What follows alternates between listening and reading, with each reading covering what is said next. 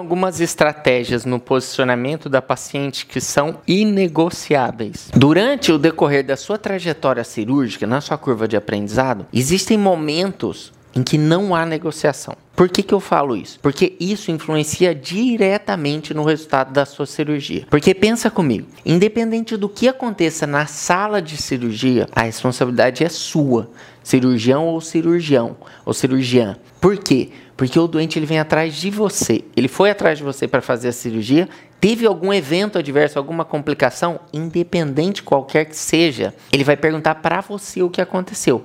E a responsabilidade acaba sendo sua. Então, por causa disso, tem coisas que não existe negociação. Uma delas é o posicionamento, e dentre o posicionamento, eu vou tentar simular para vocês aqui o que eu considero que seja extremamente importante. Basicamente nas cirurgias pélvicas. Por quê? Porque nas cirurgias que a gente trabalha, e a gente tem uma gama de cirurgias que a gente pode fazer na região pélvica complexa, esse é o posicionamento que eu considero ideal. Existem alguns detalhes aqui que eu queria comentar com vocês. O primeiro deles é o seguinte: quando a gente colocar a paciente aqui, embaixo da cabeça dela tem que ter uma rodilha ou alguma coisa que faça com que a cabeça não movimente durante a cirurgia. Por quê? Porque a paciente ela vai estar anestesiada e ela dormindo, ela pode dormir de qualquer posição, mas quando ela acordar, proporcional à posição que ela ficou naquelas horas de cirurgia, é o que ela pode ter de dor no pós-operatório. Então, é necessário a gente ter isso. Segundo coisa que eu chamo muito atenção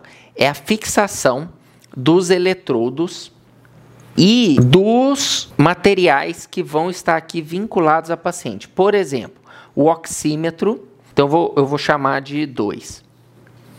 O oxímetro, os colantes aqui que vão servir para medida da frequência cardíaca, o material que a gente vai utilizar aqui para medida da pressão e a soroterapia.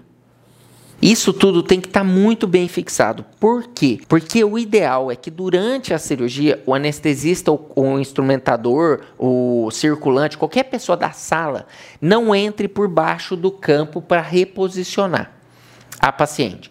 Então, ao final do seu posicionamento, você precisa, e por isso que o posicionamento quem faz é o responsável pela cirurgia. Porque daí no final você checa se o oxigênio está funcionando, você checa se o soro está gotejando, para você não ter intercorrência durante a sua cirurgia.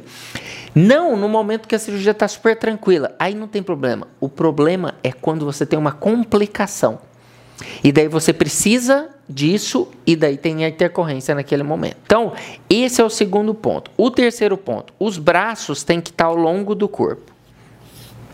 Você, com a abraçadeira aqui, independente de um lado só ou do outro, a gente não cabe aqui, nessa distância. Com a paciente nas pernas, lá com a bota. Então, o que você costuma fazer aqui? Você costuma empurrar com o seu corpo, o braço da paciente. Com isso, você hiperestende o ombro. E daí a paciente pode acordar com dor. Então, a paciente precisa estar com os braços ao longo do corpo. Os dois. Não precisa, se for colocar soro, no braço, precisa estender o soro para o anestesista que está aqui, ó, ter o acesso por aqui e não por aqui, certo? Outra coisa, todas, a maioria delas, né, mais de 90% das estruturas das perneiras, ela tem um metal aqui. Ou naquela borboletinha que a perneira vai, ou na maca. Então, as estruturas da paciente não podem estar em contato com esse metal.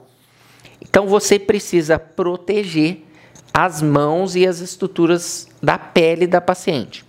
O que, que eu acho que muda? Que você evita várias coisas. Primeiro, a gente coloca um colchão piramidal aqui, aquele colchãozinho que parece o casca ou caixa de ovo, sabe? Que tem várias bolinhas aqui. E você coloca ele até aqui, no tronco da paciente, e você coloca a paciente sem lençol sobre ele, porque daí ela não escorrega. Você corta um pedaço e coloca aqui no braço da paciente. E você vai então aqui o colchão e você vai colocar um lençol por debaixo da mesa, saindo para os dois lados. Aí você coloca o braço rente, vem o lençol por baixo, passa por cima do braço e coloca embaixo da nádega da paciente. Alguém puxa a paciente para lá um pouquinho, você coloca. O peso da paciente segura o lençol. E o lençol segura o braço. Aí aqui é o cesto, que é o lençol. O sétimo é o seguinte: a gente tem que preocupar com a energia. A gente não faz cirurgia sem energia. Para a energia monopolar, por exemplo, a gente usa uma placa. Então a placa eu sempre coloco na coxa direita, um pouco próximo da região inguinal, mas não tão próximo. Por quê? Porque os cabos eu padronizei que saem aqui, porque o gerador fica aqui no ombro direito da paciente. Então a placa, a placa é o oitavo item que a gente tem que preocupar. Quando a cirurgia demora mais que uma hora, paciente com cirurgias profundas, pélvicas profundas, com doenças oncológicas ou com algum sinal anterior ou sintomas de eventos tromboembólicos, a gente precisa preocupar com a bota pneumática que a gente coloca na paciente. E uma coisa que faz muita diferença: a paciente vai estar tá aqui em uma perneira eu gosto muito daquela perneira americana, que você pode, ela tem um amortecedor, você faz um movimento nela assim, e ela levanta e abaixa as pernas. Mas o mais importante é aqui, ó.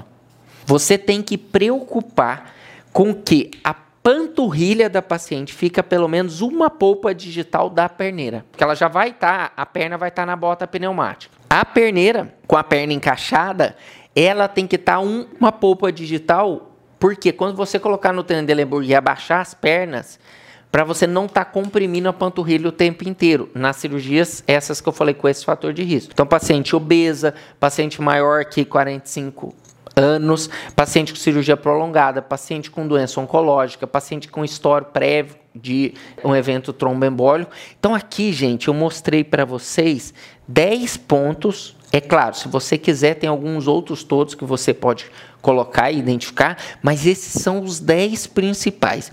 Eu diria, e na minha cirurgia, esses 10 pontos, eles são inegociáveis. Eu posso deixar todo mundo posicionar, posso fazer com que o anestesista vai pegar aqui os acessos, mas depois eu volto fazendo o checklist de cada um deles. Ah, tem mais um aqui que eu vou passar para vocês. Então a gente vai considerar como 11. Na hora que eu termino tudo, isso aqui que eu mostrei para vocês, o que, que eu coloco?